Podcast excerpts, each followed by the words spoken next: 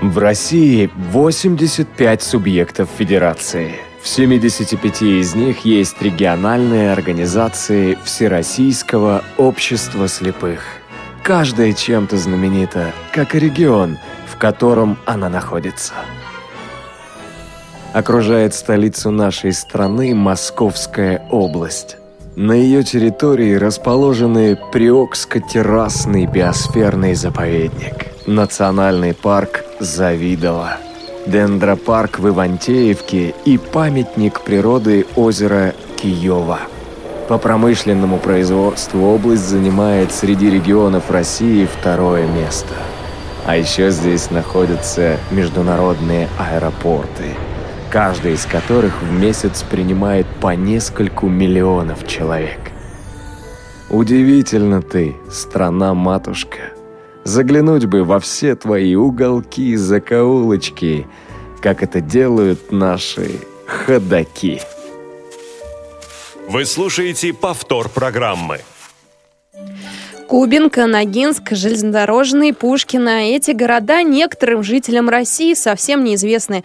Поэтому, когда на морском побережье в районе Сочи жители Подмосковья спрашивают, откуда вы, те отвечают, из Москвы. Границы между областью и столицей уже давно размыты. Так ли это? Будем разбираться сегодня. Путешествие по Московской области. С вами Елена Колосенцева. И вместе со мной сотрудники студии «Радио ВОЗ», звукорежиссер Олеся Синяк, линейный редактор Дарья Ефремова и контент-редактор Софи Бланш. У нас в гостях председатель Московской областной организации ВОЗ Александр Иванович Коняев. Александр Иванович, здравствуйте. Добрый день, здравствуйте. В первую очередь я хочу вас поблагодарить, что вы пришли лично в студию Радио ВОЗ, потому что очень многие председатели не имеют такой возможности и выходят с нами на связь по скайпу и по телефону. Ну а вы заглянули сегодня лично. Спасибо большое. В связи спасибо с этим. Да, такой вопрос. Насколько тяжела и неказиста жизнь председателя Московской области? У вас сегодня, наверное, график э, очень э, тяжелый. Э, что после программы у вас будет? Расскажите немножко. Ну, практически каждый день мы планируем, и э, то, что планируется, стараемся э, выполнить, осуществить. Сейчас э, мы много сил и наш аппарат э, областной организации, наши председатели местной организации направили на то, что мы в сентябре будем отмечать 90-летие образования Всероссийского общества слепых и Московской областной организации ВОЗ. Это одна из таких важных вех, потому что 90-летие – это действительно дата, это та эпоха, которую мы тоже создаем. Я не хочу говорить, что все э, исторические личности, но тем не менее, так или иначе, каждый человек вот носит свой кирпичик в эту, вот, в эту дату, в это созидание. И, конечно, каждодневная, повседневная работа, связанная и с деятельностью местных организаций, с той э, нашей, я бы сказал, вот системной работы, которая у нас проходит в Российском обществе слепых, все это каждодневный труд работы, прежде всего, наше предприятие, Именно поэтому так тяжело вас вытащить к нам в студию Радио ВОЗ. Сегодня об этом утром как раз говорил главный редактор Радио ВОЗ Олег Шевкун. Он очень обрадовался, что вы заглянули к нам и э, попросил вас участвовать и в другой программе «Наши люди», которая идет по, под запись. Надеюсь, друзья, что вы услышите эту программу в будущем. Ну что ж, Александр Иванович, у нас есть хорошая традиция в программе «Ходоки». Председатели региональных организаций задают слушателям вопрос, касающийся их региона. Может быть, вопрос этнографический, такой региональный, может касаться и Всероссийского общества слепых. Попрошу вас тоже задать слушателям вопрос, ну а контакты, по которым можно присылать ответы, я назову после вашего вопроса. Ну, я постараюсь сформулировать вопрос. А, этот э, исторический деятель, общественный деятель, а, много лет, практически свою жизнь посвятил а, служению народа, народу, многим слоям общества но э, он, его память увековечена в одном из исторических, славным революционными традициями городе. Там стоит ему памятник. Я хотел бы, чтобы наши слушатели э, сказали, в каком городе Московской области стоит ему памятник и кому посвящен этот памятник, который открыт, ну, будем говорить, в 1610, в 2010 году. Совсем недавно, получается, да? Да. Ну что ж, друзья, если вы знаете правильный ответ, присылайте смс на номер 8 903 707 26 71. Повторю, 8 903 707 26 71. Или звоните и пишите тоже, туда можно писать на skype radio.voz. А также действует наш телефон, это бесплатные звонки для жителей России 8 800 716 45 8 800 716 45. Ну и раз у нас э, пришел председатель лично в студию Радио ВОЗ. Если у вас есть вопросы к нашему гостю, то тоже звоните по этому телефону. Мы постараемся вывести вас в эфир, если наш график позволит. Но вопросов очень много накопилось, и в первую очередь, Александр Иванович, э, то, что вот говорилось в самом начале программы, вот эта близость к Москве, э, Московской области, а это скорее плюс, который вам позволяет э, встречаться чаще с администрацией, с представителями власти, или минус? все-таки рядом тоже, э, так сказать, ваше начальство. От него хочется иногда быть подальше. С вашей точки зрения, плюс-минус? Ну, я хочу сказать то, что э, мы, наверное, территориально находимся э, ближе всех из региональных организаций, в том числе и Московской городской организации, к нашему руководству, к аппарату Центрального управления. То есть мы находимся буквально в одной э, остановке метро. Мы находимся метро Таганская, и, значит, до Китай-города это одна остановка. Так что здесь наша территориальная близость очень, ну, ближе просто некуда. Да, это меня удивило очень, когда я увидела Верхняя Радищевская 15. Да, да. А, а скажите, почему так сложилось? То есть э, почему московская городская оказывается дальше от центрального управления, чем областная? А, ну, территориально мы э, находимся в этом здании, э, я не ошибусь, с конца 50-х годов. То есть это здание было э, передано Московской областной, как раньше называлось Московское областное управление, и, соответственно, э, здание было, ну, помещение было немножко больше. Первый этаж мы занимали, так как э, в те времена предприятия были в ведении, в прямом ведении областных организаций.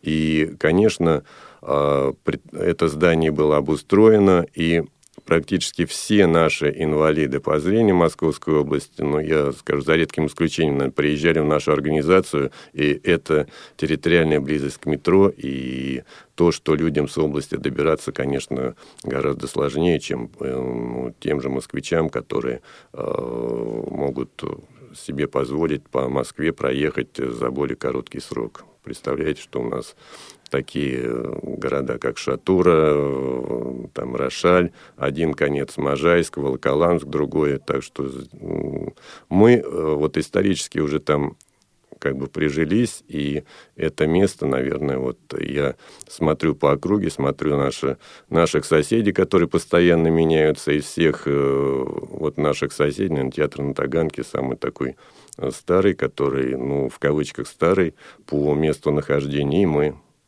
вы часто ходите в театр на Таганке?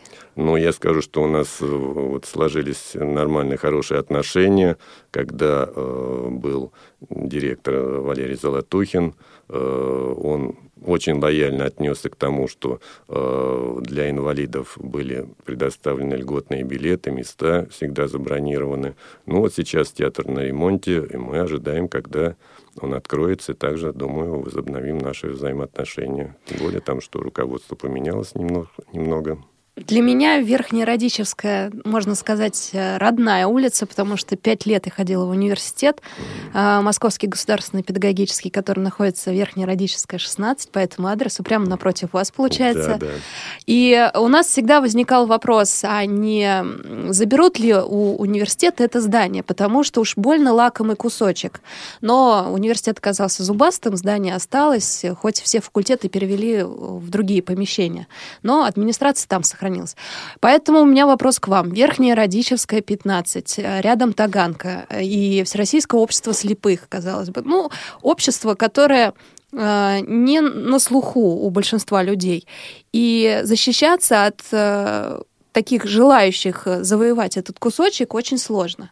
Приходилось ли вам это делать, да, защищаться от таких желающих забрать у вас помещение, и, или нет? Такой проблемы не было? Ну, Елена, скажу, что э, у нас такой проблемы не возникало. Э, это помещение находится в собственности Всероссийского общества слепых, и благодаря работе аппарата управления и управления эксплуатацией зданий, сооружений. Мы там крепко сидим и, не готовы, э, да, и ни пяди, как говорится, не отдадим никому. Ну. Тем более, что мы... Э, я всегда аргументирую и на уровне той же Таганскую право, что мы здесь находимся, уже не первый десяток лет и готовая сотрудничать. Вот у нас, э, к сожалению, не так хотелось бы большими темпами вот вопросы доступности э, к нашему зданию продвигаются. Но, тем не менее, э, город пошел навстречу, сделали нам вот тактильные плитки. Конечно, хотелось бы, чтобы сейчас это выглядело гораздо более респектабельно, привлекательно и удобно для инвалидов. Так, ну, э, Московская область, все-таки давайте о ней поговорим. Э, когда главным э, в Московской области губернатором был Громов, а это, этот регион имел свой характер, свое лицо, может быть, даже Громовское, да. Сильно изменилась область тогда, и э, за три года, вот сейчас последние, лично у меня нет э, а, никакого, никакой картинки, да, вот Московская область это вот такая-то, вот такой-то uh-huh. регион. То есть, когда был Громов, да, было понятно. Ну, можно там осуждать, либо наоборот говорить, как хорошо было все-таки, но э, он придал области особую такую окраску. Сейчас за последние три года как изменилась область, на ваш взгляд, и есть ли у нее вот своя специфика, что-то отличающее от других регионов и отличающее от той области три года назад, когда губернатором был другой человек? Ну, вопрос, конечно, он э, очень сложный. Э, наверное, когда пришел Борис Всеволодович на пост губернатора, и время было э, немного другое, экономика работала по-другому, активно очень развивался строительный сектор, которому э, губернатор придавал э, огромное значение. И, конечно, благодаря этому область начала преображаться именно вот большой размах строительства. Даже посмотреть э, те э, административные корпуса, которые возведены э, в Красногорске под э, правительственную э, резиденцию, они говорят, конечно, о многом. То, что это ультрасовременное здание, которое ну, отвечает всем, наверное, требованиям. А... Раз заговорили про эти здания, вам наверняка удалось там побывать по работе. Они доступны? Доступны в части как для инвалидов. Да, да. А, я скажу, что мне не то, что не, не только удалось, я там довольно часто бываю, угу. и каждый раз, приходя в высокие кабинеты, я им говорю о том, что, ну, простите, к вам пришел инвалид, а у вас даже элементарно нет выделенных ступенек для того, чтобы инвалид по зрению мог пройти. Ну, на что мне отвечают, у вас, у нас есть для колясочников лифты в пандусы. Угу. Ну, ну, это да, вот болезнь, болезнь, которая у нас присуща вот в нашей Московской области. Только ли Московской? Мне кажется, и у других регионов тоже. В общем-то, программа «Доступная среда», я так понимаю, в первую очередь э, работает в пользу э, людей с ограниченными возможностями, которые перемещаются на колясках, да, и во вторую уже, в третью Э, слепых э, э, и незрячих и слабовидящих людей. Елена, но я не хочу, никогда я не противопоставляю вот то, что панду сделано, это только для колясочников. Конечно, нет. Это просто э, в умах уже чиновников сидит то, что, наверное, знаете, как красивое слово э, пандус. Если помните, в поднятой целине, когда дед Щукарь Э, читал толковый словарь, ему там открыл на букву А, и там он прям завороженно читал слово «астролябия». Это в его понятии была такая дюжа красивая девка там, и он объяснял это Мака, Макару то, что вот это понять. Наверное, тоже вот так вот сейчас и у нас происходит. Вот пандус, да, это красивое слово, и конечно, в него вкладывается много понятий и много средств, тем более, что я говорю, что для инвалида по зрению сделать у нас работает, вот, к слову сказать, а, в области Координационный совет по делам инвалидов, который возглавляет а, заместитель председателя правительства Забралова. И Вопросы, конечно, доступности для инвалидов, для инвалидов всех категорий у нас на этом Координационном совете обсуждаются. И также вот я говорю открыто, что сделать для инвалида по зрению доступным ну, те инфраструктуры, которые в каждом городе есть, а, это вполне реально. К сожалению, вот идет тенденция такая, что сделать э, понемногу во всех городах, а потом присмотреться, как это действительно реально для инвалидов э, разных категорий или нет. Мои предложения были неоднократные, что давайте сделаем в двух-трех городах, но сделаем так, что это было эталонно, так, чтобы это было действительно по всем э, строительным нормам и все стандарты были соблюдены, и так, чтобы другие главы городов приезжали, смотрели как за образец, что да, вот так должно быть. Так, э, а ответ? Ну, ответ всегда, ответ, э, можно сказать, традиционный. Мы не можем все для всех сделать, давайте потихоньку будем угу. осваивать. Ясно. Но вот это освоение я уже посмотрел, когда, например, в ряде управлений соцзащиты доступная среда выглядела так, что, например, на ступеньках были тактильные плитки выложены. Когда там доставили это должно быть перед ступенями. Или когда желтая полоска, она не сверху ступеньки, а с нижней стороны, как сбоку, сказать, да? Сбоку угу. при, прицеплена. Я говорю, ну, зайдите тогда с той стороны и посмотрите на эту ступеньку. Александр Иванович, вернемся к вопросу, как изменилась Московская область. Про доступность, да, примерно понятно. И вот это вот э, строительство зданий, теперь все власти Московской области находятся в одном месте, тоже достаточно удобно. А что еще так, если посмотреть? Ну, э, я еще дальше продолжу то, что по строительству, э, когда вот буквально в начале лета мы встречались в Министерстве строительного комплекса Московской области, обсуждали взаимодействие с нашими предприятиями. А, они с гордостью отвечали то, что да, строительство в Москве идет э, высокими темпами, и в России мы третий по э, этим темпам ввода э, жилья, темпам освоения вот, инвестиций. Это, конечно, радует, и то, что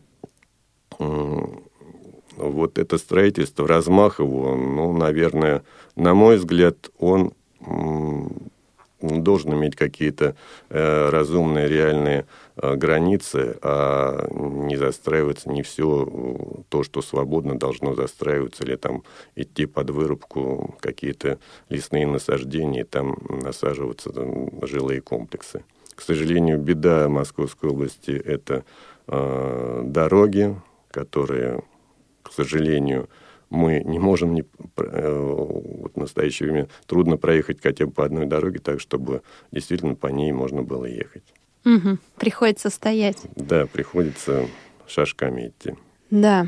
А, Александр Иванович, технические средства реабилитации, какие получают э, представители вашего региона, вашей региональной организации, какие из них э, благодаря спонсору и грантам вы можете предоставить? Ну, по техническим средствам реабилитации я э, скажу следующее. У нас с 2015 года э, функции э, распределения ТСР перешли из Министерства социальной защиты, которое на сегодня э, с 1 июля называется Министерством социального развития Московской области. Это перешло в фонд социального страхования с начала года. Соответственно, э, все э, тот перечень, который у нас общероссийский, он присутствует в Московской области.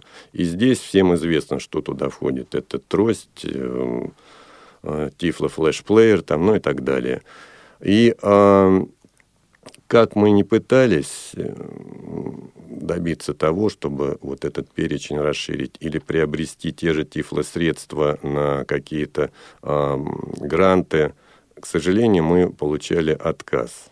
Вот э, мне тоже непонятна вот эта политика. Э, своего рода вот это идет перестраховка, может быть, со стороны. Ну, есть на кого всегда сослаться, как у нас всегда бухгалтерия или Министерство финансов что-то не дает, что-то там не пускает. Так что вот у нас отговорки со стороны э, руководители вот в таком плане были. Так что вот у нас, к сожалению, та картина, которая вот в ряде регионов присутствует, я с хорошей завистью смотрю, когда там расширенный список тифлосредств инвалиды получают и свободно получают. Это, знаете прекрасно, по России достаточно много таких э, региональных организаций. Мы вот похвалиться в этом отношении нечем. Жаль, жаль, жаль. Да, ну что ж, тоже. Александр Иванович, я вас попрошу остаться в течение всей программы. Мы свяжемся с другими представителями региональной организации, но ну, а вы, если захотите, будете комментировать их ответы и, может быть, тоже задавать вопросы. И последний такой традиционный тоже вопрос в программе «Ходоки» — это у нас каверзные вопросы к председателям. Придумывает редакция. Мы их красим в синий, красный и зеленый цвет. Вы выбираете цвет, я задаю вопрос. Синий, красный, голубой. Догадайся, кто такой. Ну, давайте зеленый уж. Зеленый. Раз, раз лето еще не ушло. Если бы не председателем, то кем бы вы хотели работать? Может быть, в детстве есть мечта была, точнее, мечта? Эм, знаете, скажу откровенно, я с детства занимался, э, несмотря на то, что недостатки зрения были с рождения, я с детства занимался фотографией. И, наверное, вот посвятил себя фотографии, может быть, где-то с близким вот с этим направлением связано. Очень интересно, даже не ожидала. А, Александр Иванович, сейчас мы послушаем а, композицию в исполнении Андрея Коношенко, наверное, вам знакомого музыканта. Конечно, конечно. А, немножко о нем расскажете чуть позже. Мы послушаем композицию из репертуара Киркорова «Их дороги», ну а потом снова встретимся с вами, друзья. Друзья.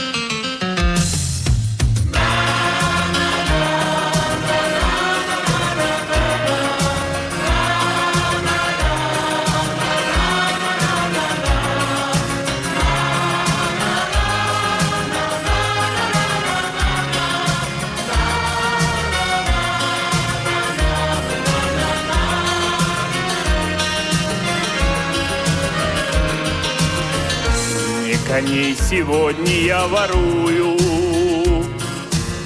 Под шатром безумных этих звезд Воровски срываю поцелуй.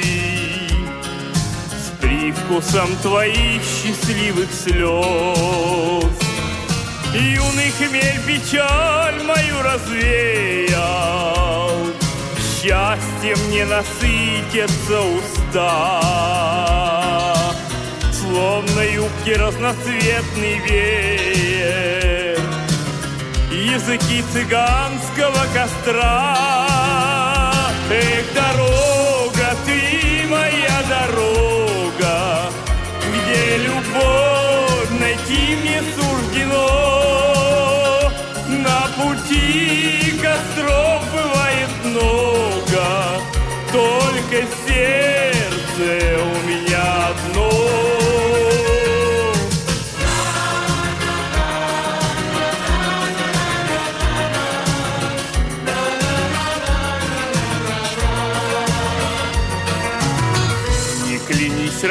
родная, на распятие, у твоей любви короткий век. Ты еще в плену моих объятий Но уже задумала побег В тихом небе догорели звезды Охладели жаркие уста Потому что рано или поздно Остается пепел от костра Эх, дорога, ты моя дорога, Где любовь найти мне суждено. На пути костров бывает много, Только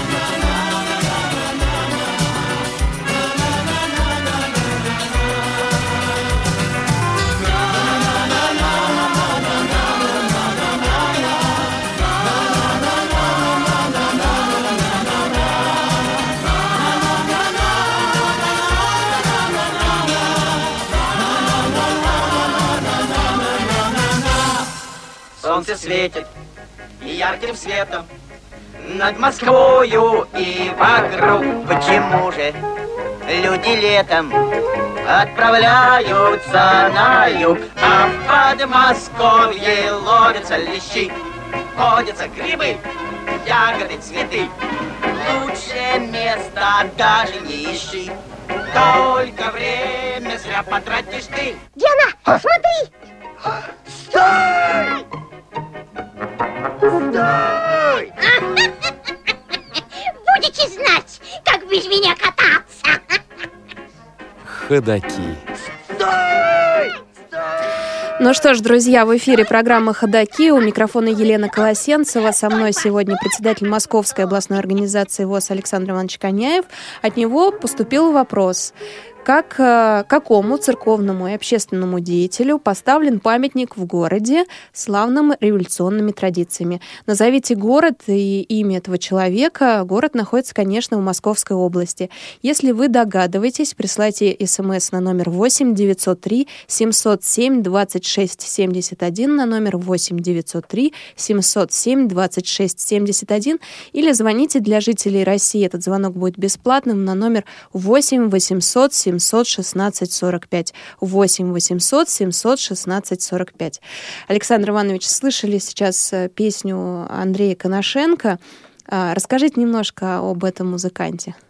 Ну, очень приятно э, то, что э, была включена эта песня, и я с огромной симпатией отношусь к Андрею, тем более, что э, он, ну, наверное, имеет хорошие данные, и то, что он прошел школу у Галины Вишневской, э, вот эту вокальную школу, конечно, ему э, огромное спасибо, и то, э, что Андрей радует своим талантом на многих наших творческих вечерах, на фестивалях, мы приглашаем его для выступления, и хотелось бы пожелать то, чтобы у Андрея складывалось как можно все более удачно. Ну, с нашей стороны Э, мы пытались и пытаемся помочь ему, и для того, чтобы его талант не был э, ну, где-то не, не востребован, а, а наоборот, э, и выходили на Министерство культуры Московской области, и надеюсь, что там с Андреем, ну, наверное, разберутся в самом хорошем понимании этого слова, применят его талант. Тем более, что человек действительно одаренный, талантливый. Спасибо Андрею. Да, еще несколько композиций в его исполнении мы сегодня послушаем, но на связи с нами председатель Подольской местной организации ВОЗ Ольга Викторовна Саратовская. Ольга Викторовна, здравствуйте. Здравствуйте. Ольга Викторовна, ну, Подольск один из крупнейших городов, его называют даже город-спутник Москвы. Раз такой большой город, значит, есть что посмотреть. И у нас слушатели любят путешествовать по России. Если они заедут э, к вам, то что им посмотреть, куда направить? Э, у нас э, в нашем регионе есть в поселке Дубровицы уникальная церковь церковь Пресвятой Богородицы, знамение Пресвятой Богородицы. Э, у нее, чем уникальность, э, у нее архитектура необычная, как вот в православном стиле. И находится эта церковь на слиянии двух рек Пахры и Десны. Очень красивое живописное место. Э, а также у нас в регионе, э, недалеко вот от нас, находится усадьба Вастафьева, в которую приезжал Пушкин. Э, там жил Вяземский. Восстанавливается тоже на берегу реки Пахры усадьба, в которой очень часто гостил наш известный русский композитор Петр Ильич Чайковский. То есть мест, э, куда можно съездить, достаточно? Ой, извините, очень плохо слышно. А, мест, э, куда можно съездить, достаточно. А, Ольга Викторовна, а скажите, каково, сколько членов у вас организации Всероссийского общества слепых, и э, чаще всего в регионах э, в основном это люди пожилые, у вас какая ситуация, больше людей все-таки в возрасте или молодежь тоже привлекаете? Вы знаете, вот в нашей организации на учете состоит сейчас вот где-то 335 человек. Ну, в основном, конечно, э, люди пенсионного возраста старше 60 лет. Ну вот последний год наметилась такая тенденция, что молодежь идет к нам на учет, встает. Буквально вот за последний месяц мы приняли четыре человека в члены ВОЗ, и все они Э, в возрасте от 30 э, до 45 лет. Вот. И, в общем, что очень отрадно, они стремятся найти себя в жизни, как-то получить специальность, э, трудоустроиться. Э, все в основном люди уже э, богатым жизненным опытом, имеют э, какие-то профессии, э, но вот в новых э, жизненных своих условиях э, с э, проблемой по зрению они хотят э, устроиться в жизни как-то найти новую профессию для себя, обучиться компьютерным знаниям. Ольга Викторовна, Один а какие, какие да. профессии выбирают? Ну, сейчас, к сожалению, на УПП очень э, маленький объем работы и загрузка-то неполная даже у работающих на УПП бывает. Работа нестабильная. И вот э, сейчас уже люди приходят, э, хотят э, овладеть компьютерными знаниями и ищут самостоятельно себе э, где-то работу.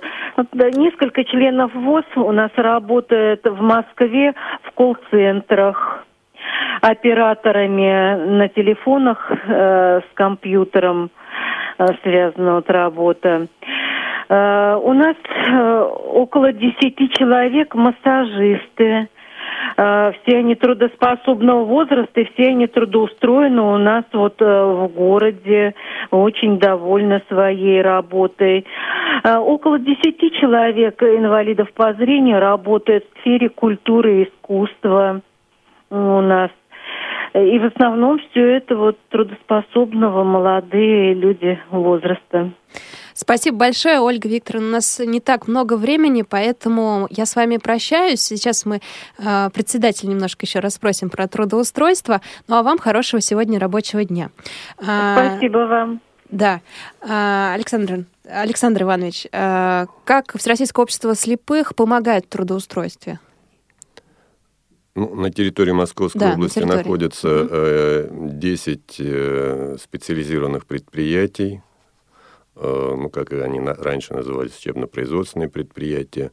И э, ни одно предприятие мы не закрыли, и планов таких нет. И, конечно, э, вопросы трудоустройства инвалидов на этих предприятиях стоят, и стоят очень остро. Как вот вы задавали вопрос, наше взаимодействие с э, органами власти, ну, по той же поддержке, э, к сожалению, вот за те годы, когда и губернатором был Борис Елдович, и Шойгу, и в настоящее время – было у меня очень много обращений с тем, чтобы обратили внимание на э, наш регион именно вот со стороны руководства области по трудоустройству, по поддержке предприятий. К сожалению, э, мы не получаем э, даже какой-то минимальной поддержки. И как вот, опять же, я говорю, другие регионы, я не говорю Москву, когда здесь действительно и мэр э, города сам обращает внимание на все эти проблемы трудоустройства инвалидов. Получается так, что наши директора а, работают э, именно вот только по той линии, которую вот проводит наше Всероссийское общество слепых по трудоустройству инвалидов. К сожалению, это тяжело, сложно, Пытаемся решать это на уровне э, глав муниципальных образований. Знаете, когда э, руководитель, э, большой руководитель не хочет, э, чтобы это решалось, или не, там, не придает этому внимания, конечно, на местах это всегда сложнее решаться. Но, тем не менее, не опускаем руки, будем трудиться, будем пытаться создать рабочие места, будем пытаться то, чтобы была занятость инвалидов. И есть какие- какие-то предпосылки, есть такой вот, ну, оптимизм в том, что все-таки мы постараемся, решим. Я надеюсь, что все получится. Сейчас послушаем музыкальную композицию в исполнении Сергея Синицына. Это саксофонист из Коломны. А, вы наверняка слышали его композиции у нас в эфире. Мы часто ставим их. Ну, а это Love Story от Сергея Синицына.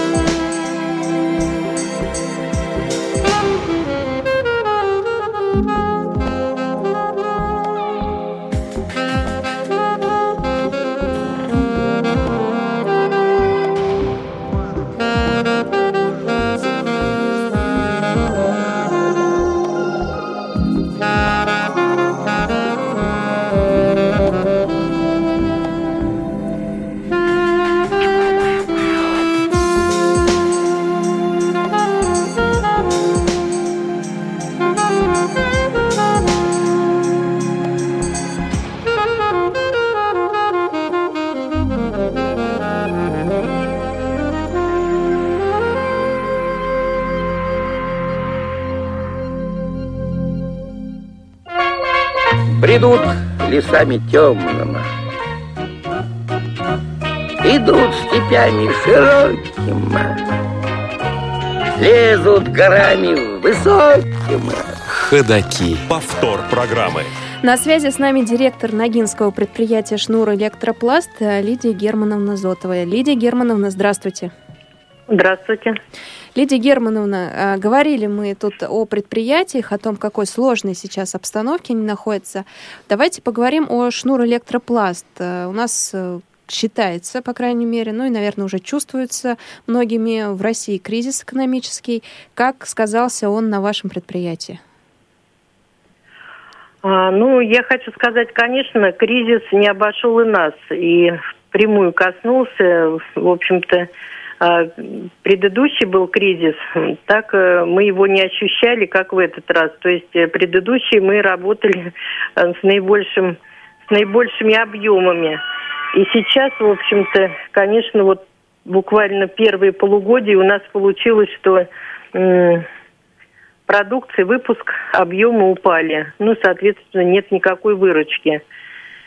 Ну, снизилось буквально на процентов э, 40 объемы выпуска снизились и реализации. В связи, в связи с этим, конечно, все сказалось на всех показателях наших, и на заработной плате, и на всем остальном. А вы знаете, что налоги и все, как бы оно все увеличивается, оно с каждым годом все это прибавляется. Поэтому предприятие тоже оказалось в таком сложном положении. Но мы все-таки первые полугодие, конечно, отработали с трудом. Сейчас вот думаем, что э, в августе месяце немножко положение исправилось. И надеемся на улучшение положения. А какая зарплата средняя сейчас? А средняя заработная плата у наших работников, э, вот, значит, ну, где-то буквально вот, если она до Нового года у нас была в среднем где-то 10-11 тысяч по предприятию и 7-8 у инвалидов по зрению, то сейчас она а, в связи с падением объемов составляет уже м, 8-9 тысяч средняя по предприятию и где-то 5-6 средняя а, для инвалидов. То есть вот в настоящее время так, такое положение. Ну, не очень поняла, Лидия Германовна, а что значит для Да-да-да. инвалидов? То есть есть средняя, а есть для инвалидов, то есть они меньше получают в связи с чем? тогда? Нет, э, инвалид получает, конечно, все по-разному. Среднюю называем это работающих. У нас все-таки обслуживающий персонал зрячие работают люди, поэтому все в целом я называю, то называется работающих. А если инвалидов, то у них, значит, э, ну, как бы отдельно мы считаем этот процент, а она получается вот сейчас порядка 6 тысяч средняя, 6-7 тысяч. Хотя э, здесь, знаете, как средняя есть, э, у нас инвалиды по зрению зарабатывают и э, до 20 тысяч рублей, а, и 15, и 10, э, ну, по возможностям, кто как в зависимости, какие работы, какой сложности, какой способности человека, от этого много зависит. Поэтому заработная плата может у человека быть и 5 тысяч рублей, и 15, э, вот в таком Ли- интервале. Да, Лидия Германовна, не хочется часто говорить э, о будущем, да, потому что мы не знаем, что будет впереди, но все-таки перспектива какая у предприятия, на ваш взгляд? Ну, конечно, вот несмотря на все сложности, мы все-таки, пусть э, как вот э, заработную плату выплачиваем и налоги, у нас нет задолженности по налогам, нет, у нас нет задолженности по заработной плате. И, конечно, в будущее мы смотрим с оптимизмом, потому что иначе просто нельзя работать и нельзя дальше развиваться. А, Поэтому планируем все-таки вот второе полугодие, что будет увеличение объемов продукции, соответственно, тогда будут и другие результаты. Соответственно, повысится и заработная плата, и, конечно, можно будет вздохнуть свободней. И э, при всем при этом у нас, в общем-то, на предприятии а, много а, такой социальной работы. У нас работает э, наш местный радиоузел, у нас работает прекрасный тренажерный зал с инструктором, а, у нас работает медпункт свой, приглашаем специалисты, приходят и терапевты, и другие. А, То есть э, проходит бесплатная диспансеризация, вот была в 2014 году, то есть это ежегодно. А, Работает библиотека своя для незрячих. А, Работает э, наш прекрасный клуб, в котором прекрасный музей боевой и трудовой славы, художественная самодеятельность, которые участвуют в различных фестивалях и так далее. А, У нас ежегодно традиции мы печем блины в масленицу и многое-многое другое. То есть для наших людей а, мы стараемся и в перспективе это увидеть, и, как говорится, ну и этим живем. Но самое главное, что мы всегда говорим, была бы работа. Поэтому я как директор все-таки считаю, что у нас положение изменится, так всегда не бывает.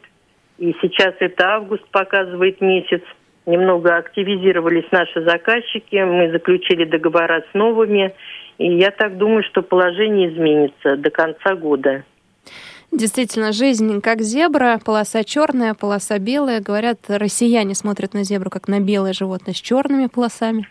Так что надеюсь, что действительно темное сменится на светлое. Спасибо большое, Лидия Германовна, что сегодня были с нами.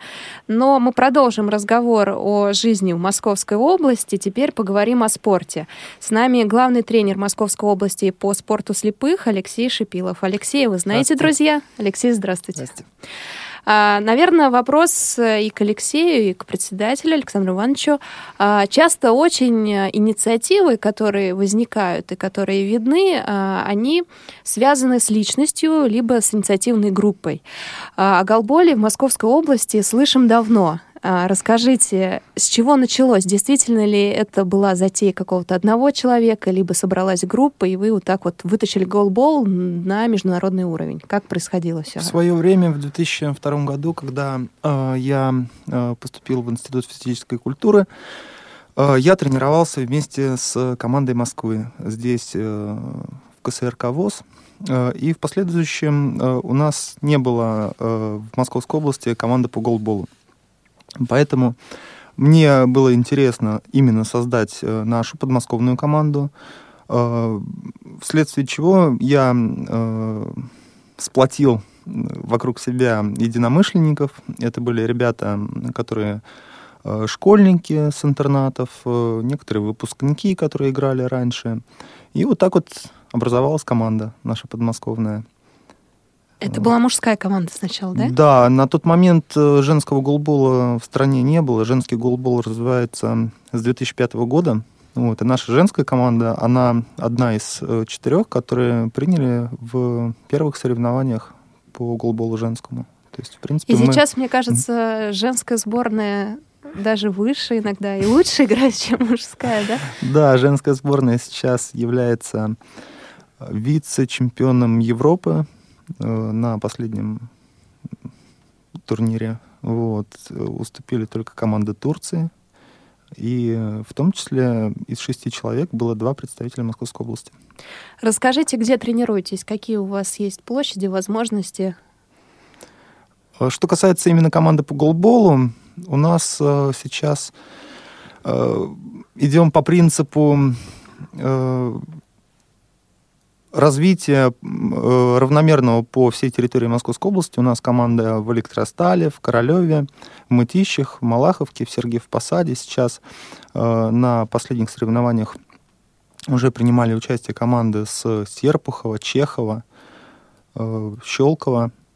Вот, и в планах еще создание нескольких команд. То есть уже мы можем сказать, что 8 команд, которые регулярно тренируются и выступают на соревнованиях областного уровня. Это результат, на мой взгляд, он очень высокий. А как удалось? То есть, э, как вы собираете их там? Вот, ну, приезжаете в Чехов и говорите, кто тут играет в голбол? Ну, по принципу стараемся все-таки найти какого-то энтузиаста, который, на котором бы держалась бы вся команда. То есть это человек, который бы смог бы собрать и сплотить людей вот этой своей идеей, задором, и э, далее развивать. Но у него должно быть спортивное прошлое какое-то? Ну, в основном, да, это или игроки э, действующие, или бывшие игроки, которые сейчас э, работают тренерами. Вот. А все-таки все-таки о местах тренировок. Ну, каждая команда в основном у себя тренируется. Плюс у нас э, сборная тренируется, сборная Московской области здесь, в КСРК ВОЗ. Два-три раза в А у неделю. себя, то есть они находят сами площади, А, какие-то ну, спортзалы при, или при как? клубах, инвалидах, потом э, у нас на территории двух интернатов в Королеве, в Малаховке э, проходят регулярно тренировки у школьников в Сергеев-Посадском детском доме. Тоже есть э, команда по голболу, которая регулярно выступает на соревнованиях. В Электростале это команда, которая э, тренируется под руководством местной первички. Вот. э, В Чехове, в Серпухове, в Щелково это в основном клубы инвалидов, которые держат эту команду. Если нас э, слушает э, человек, любящий спорт, но не участвующий в играх по голболу, но который хочет, желает, и он является членом Всероссийского общества слепых, с чего ему начать и какие критерии отбора, да? Я думаю, что не всех берут голбол. Ну, здесь речь, как бы, я думаю, не только о голболе идет, потому что э, спорт слепых, он развивается э, равномерно. У нас помимо голбола есть еще достижения в лыжных гонках, в легкой атлетике, в плавании, э, в шахматах, шашках. То есть э, любой инвалид по зрению может выбрать себе э, вид спорта, который ему по душе, и развиваться в этом направлении совершенно спокойно. Ну, а если ему за 60, извините меня, тем, кому за 60? Ну, это не влияет, например, на игру в шахматы, шашки. То есть у нас э, в этих видах спорта состав довольно-таки возрастной. А если вернуться к голболу, да ладно, к любому другому виду спорта, вот действительно есть желание, с чего начать? Прийти к местному председателю, Александр Иванович, как вы посоветуете? Я думаю, то, что э, прежде всего правильно вы говорите, прийти к председателю местной организации, заявить о себе, заявить о своих интересах. Но здесь мы всегда говорим, вот э, во всяком случае, работники аппарата правления Московской областной организации, я говорю, что, э, пожалуйста, вот э, обращайтесь к председателям с тем, что у нас э, много направлений деятельности в местных организациях. И пусть вот наши председатели, мы стараемся, чтобы они были компетентны вот по всем этим направлениям, в том числе и э, в спортивном. Я понимаю, что у каждой местной организации есть своя специфика, где-то э, к чему-то больше приоритетов э, председатель э, дает, но мы стараемся так, чтобы и, как Алексей сказал, что вот молодежь привлекать, и мы в этом направлении, конечно, работаем и будем работать, не покладая рук. Ну что ж, друзья, лето еще не закончилось, поэтому слушаем Summer Time в исполнении Сергея Синицына. Я благодарю Алексея, что вы сегодня пришли к нам в студию. Спасибо. Радио ВОЗ, надеюсь, не последний, не крайний раз, как говорят пилоты. Все-таки впереди много еще спортивных событий. Но Александр Иванович с нами остается пока. Встретимся, друзья.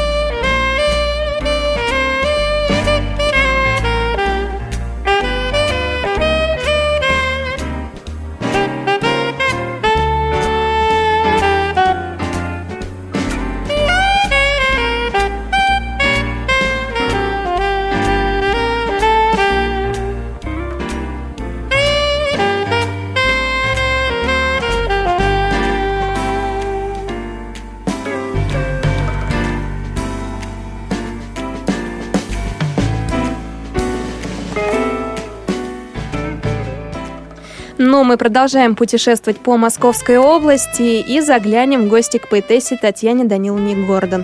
Татьяна Даниловна, здравствуйте. Здравствуйте. Вот обидно, всегда под конец программы остается так мало времени, и э, не успеваешь даже э, сказать запланированное, что ли, озвучить запланированное. Поэтому у нас с вами совсем немножечко времени. Татьяна Даниловна, я знаю, что вы пишете стихотворения, и недавно совсем э, написали одно замечательное стихотворение, посвященное 90-летию Всероссийского общества слепых. А, И я вас в первую очередь попрошу прочитать его нам. Уже можно начинать, да? Да. Впереди еще много всего. Это стихотворение я написала к празднованию у нас в Серпухове, нашей местной Серпуховской э, организации общества слепых, празднование 90-летия. И вот эти строки я прочитала тогда, и вот я сейчас их вам читаю. Мы с юбилеем поздравляем вас. Почти сто лет. Нет, только 90. С весною кружит легкий, яркий вальс. Года прожили мы совсем непросто. А было все. Война и тяжкий труд, борьба, победы, горечь поражений. Часы идут, слагаясь из минут, из уходящих в прошлое мгновений. А утром пламенеет небосвод и ставит день нам новые задачи. И смотрим мы с надеждой вперед туда, где путь судьбою обозначен. А вот еще долго-долго жить. Когда мы вместе, не страшна дорога. Нас цепко держит крепкой дружбой нить. Событий впереди еще так много. Надеюсь, действительно событий впереди будет много, как у нас э, в эфире Радио ВОЗ, так и у Всероссийского общества слепых. Татьяна Даниловна, спасибо большое за стихотворение. А, У меня есть идея пригласить вас к наш, в нашу программу «Беседка» и поговорить уже подробно в течение часа о вашем творчестве. Согласитесь? Соглашусь. Еще приглашу с собой вторую Татьяну. Спасибо Мы всегда большое. вдвоем как У нас две Татьяны, они выступают как две Татьяны на Ну наших что же, фестивалях. а, расскажем об этом подробнее в программе «Беседка» позже. Татьяна, мы с вами свяжемся и уже обговорим эту тему. Ну что ж, наша программа совсем подошла к концу. Я повторю вопрос от председателя. Друзья, если вы знаете ответ, то у вас есть время а, ответить в течение недели до следующей среды на почту регион собачка радиовоз.ру. Вопрос, какому церковному и общественному деятелю поставлен памятник в городе славным революционными традициями. Город находится в Московской области. Назовите город и имя человека. Александр Иванович, я благодарю вас за участие в программе «Ходоки». Напомню, у нас в гостях был председатель Московской областной организации ВОЗ Александр Иванович Коняев. Вам спасибо большое. Ну, а мы прощаемся, друзья. Послушаем композицию, небольшой отрывок композиции Андрея Коношенко и встретимся через неделю. До свидания.